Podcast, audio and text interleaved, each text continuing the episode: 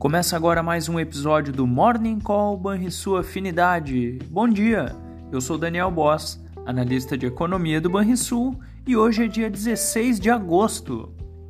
No exterior, os futuros em Wall Street sobem nesta manhã, à espera da ata da última reunião do Comitê de Política Monetária do Fed e em dia que será divulgado dados da produção industrial americana referentes ao mês de julho.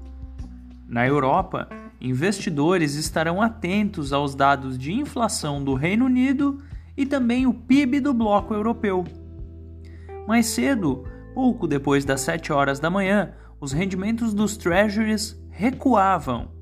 E na Ásia, a sessão terminou com bolsas majoritariamente no campo negativo, refletindo os movimentos vistos nos Estados Unidos após uma queda nos bancos americanos na véspera. Entre as commodities, o petróleo opera em leve baixa, dando continuidade ao movimento baixista do dia anterior. E os minérios de ferro, por sua vez, fecharam em nova alta.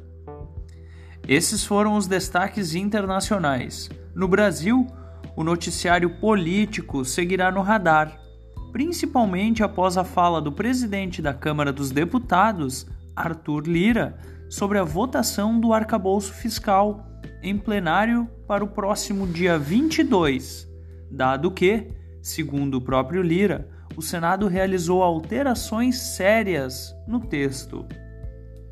Outro destaque da terça-feira, que seguirá impactando os consumidores, foi o anúncio da Petrobras de elevação dos preços da gasolina em 16% e do diesel em 26% a partir de hoje. Vale destacar que, mesmo com a forte correção nos preços, ambos os combustíveis seguem defasados quando utilizada a metodologia do preço de paridade internacional. Esse movimento tende a trazer algum efeito inflacionário por conta da importância do modal rodoviário no Brasil. Fechamento do mercado. O dólar encerrou a terça-feira com alta de 0,4% aos R$ 4,98. O Ibovespa caiu 0,5% aos 116.171 pontos. E o S&P 500 caiu 1,1% aos 4.438 pontos. O DI futuro para janeiro de 2024 ficou estável a 12,46%. Já o DI futuro para janeiro de 2030 subiu 7 pontos base a 10,93%. Você ouviu o Morning Call e sua afinidade com os destaques do dia. Acompanhe de segunda a sexta-feira o nosso overview.